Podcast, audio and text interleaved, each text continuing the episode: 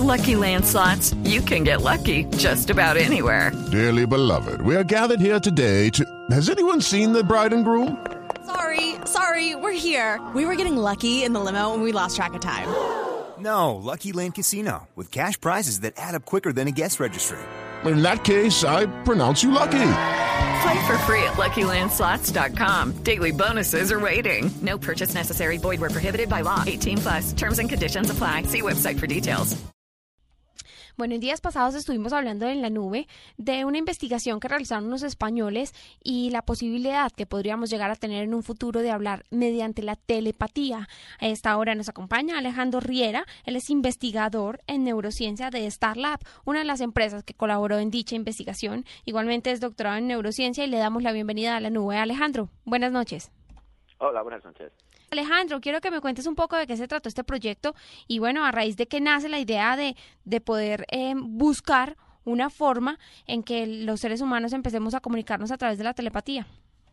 Eh, bueno, realmente eh, este, eh, este experimento que, que hicimos, eh, que ha sido publicado bueno, en, una revista científica, y, y, bueno, parece ser que, que los medios de comunicación han, han, hablado mucho de la noticia y en, en cualquier caso eh, nosotros bueno no no lo llamamos tanto telepatía ha sido más digamos eh, lo que sí que, mmm, por explicar así muy rápido, yo haces explico, este experimento como, entre comillas, telepatía asistida por ordenador, ¿no? Porque sí que, que utilizan una serie de sensores y tal que, que puedo describir más adelante, si os interesa. Eh, somos capaces de extraer información de un cerebro y meterla directamente en, en otro cerebro, ¿no? Esta era un poco la, idea de, de este experimento. Y, y, bueno, y, y, y, es verdad que en los medios de comunicación, nosotros en, en, la publicación, digamos, no mencionamos la palabra telepatía en ningún sitio, pero sí que es una manera muy fácil de, de describir este experimento, digamos, y es normal que los medios de comunicación lo utilicen esta palabra, digamos. Bueno, si no lo podemos describir como telepatía, ¿cómo lo describen entonces ustedes? ¿Cómo llaman a esto? Nosotros, de hecho, utilizamos una palabra que, que, que nos hemos, entre comillas, inventado, que es hiperinteracción, eh, para describir este tipo de comunicación entre dos cerebros. Porque en cualquier caso, o sea, para mí la telepatía, eh, digamos, es eh, comunicarse dos personas, digamos, eh, sin utilizar ningún tipo de comunicación, o sea, simplemente con los pensamientos y sin utilizar ningún tipo de tecnología. En nuestro caso, lo que hacemos es utilizando una serie de tecnologías que existen en el, en el mundo de la investigación, eh, somos capaces de extraer esta información directamente del cerebro, pero por eso no es telepatía como lo que podemos imaginarnos en las, no sé, películas de ciencia ficción o lo que sea, ¿no? ¿Qué tipo de elementos eh, usaron ustedes para realizar este experimento? Sé que hubo un casco de por medio, que las dos personas Exacto. estaban en lugares totalmente diferentes. Cuéntanos un poquito acerca de esto. Exacto, o sea, de hecho, eh, digamos, el experimento hay dos personas, está el emisor, que es el que, digamos, eh, entre comillas, pensando, envía una señal eh, que llega a un receptor. Pues el emisor en este experimento, de hecho, fui yo, eh, que estuve viviendo en India el año pasado, y entonces la comunicación se hizo desde la India hasta una ciudad en Francia que se llama Estrasburgo, donde estaba el receptor. Entonces, en el caso del emisor, o sea, en mi caso, eh, llevaba un, un sensor eh, de electroencefalografía, eh, que de hecho comercializamos en, en la empresa donde trabajo, que se llama Enovio, y entonces con este sensor eh, somos capaces de eh, extraer, eh, la, bueno, de medir la, las corrientes eléctricas que genera el cerebro y de esta manera eh, somos capaces, digamos, de haciendo un protocolo experimental, fuimos capaces de codificar, de sacar una serie de, de bits. O sea, al final lo que sacamos son ceros y unos de esta señal del cerebro, que básicamente es con una tecnología que se llama Brain Computer Interface. Lo que yo hago es pensar que estoy moviendo mis manos o pensar que estoy moviendo mis pies. Si yo pienso que estoy moviendo las manos, eh, en la señal de, del electroencefalograma eh, es diferente que si yo pienso que estoy moviendo los pies. Entonces, eh, detectando una señal u otra señal, eso va a codificar un, un 1 o un 0, ¿no? Eh, bits de información.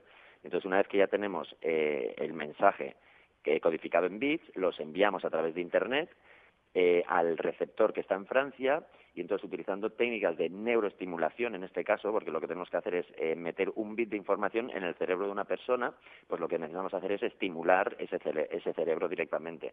Y lo hicimos de manera no invasiva utilizando una tecnología que se llama eh, Transcranial Magnetic Stimulation, eh, por sus siglas TMS, que no es más que un pulso electromagnético eh, que metes, digamos, en, en, el cerebro ¿no? de una persona y entonces genera una actividad eléctrica.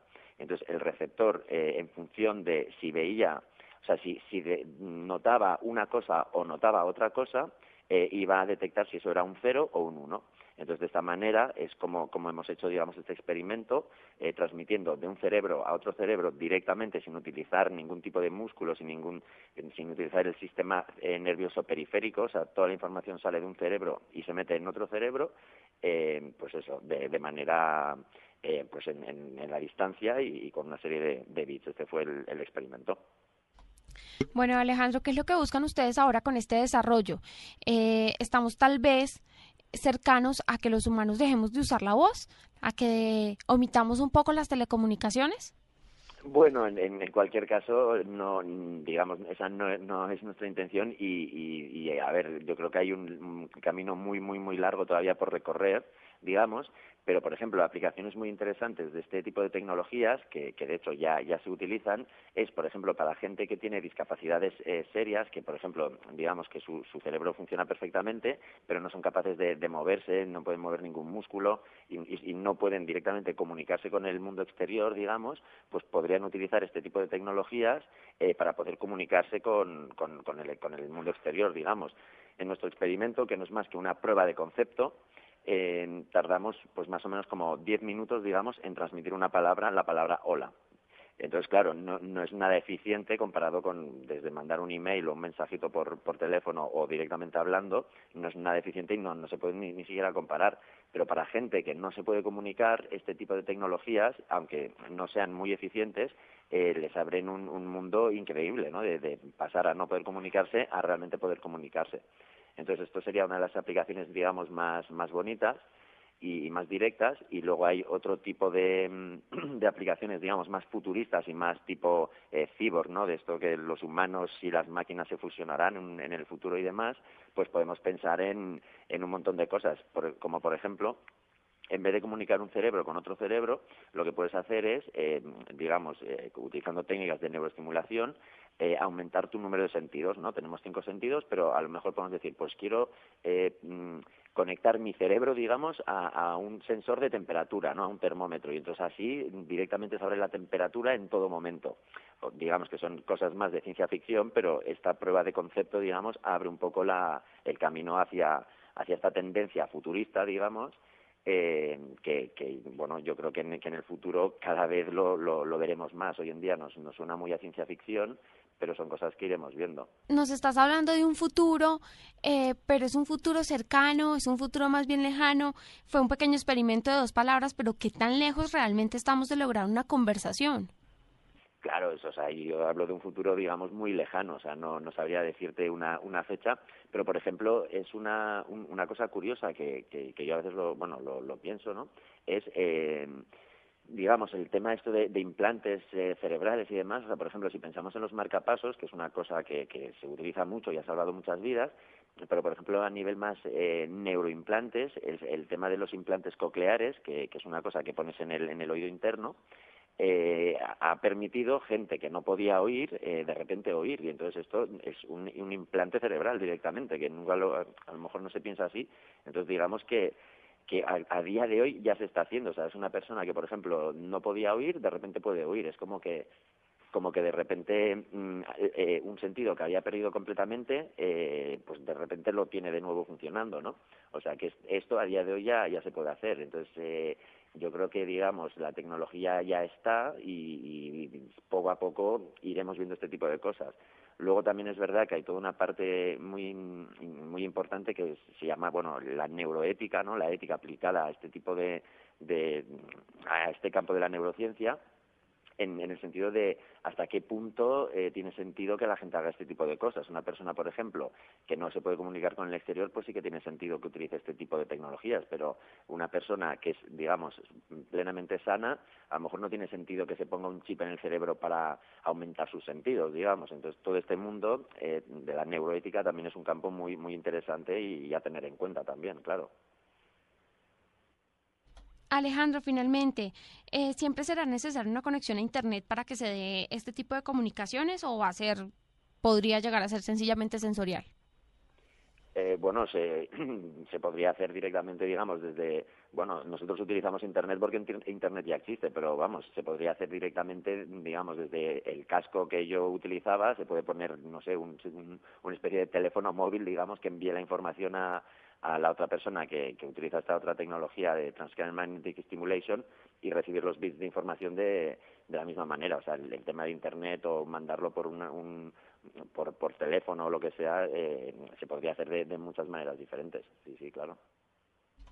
Bueno, él era Alejandro Riera, un investigador en neurociencia de la compañía Starlab y quienes participaron en este experimento que se ha dado a conocer por estos días en nuestro país.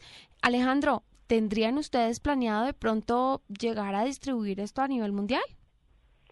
Bueno, eh, como he comentado antes, en, este experimento era más que nada una prueba de concepto. No, no tenemos eh, realmente intención de, utilizar esta tecnología o de vender esta tecnología. Lo que sí que eh, hace unos años que estamos comercializando es el casco para medir las ondas del cerebro. Esto sí que es una cosa que, que nosotros investigamos mucho utilizando el electroencefalograma y hemos desarrollado nuestro propio equipo de electroencefalografía que justamente es inalámbrico y es muy fácil de utilizar y demás, y esto sí que lo comercializamos, pero la aplicación, digamos, telepática no, no está en nuestra línea de, negocio, digamos, ha sido más eh, el, interés de hacer la investigación científica más que, que, que acabar con un producto, digamos. Bueno, ok Alejandro, mil gracias por haber estado acá en la nube, por habernos acompañado esta noche. Suerte con este proyecto y por qué no pensar en, en desarrollarlo y en ayudarle a esas personas que no tienen a veces por ciertas discapacidades la posibilidad de comunicarse. Claro. Pues nada, un placer y muchísimas gracias.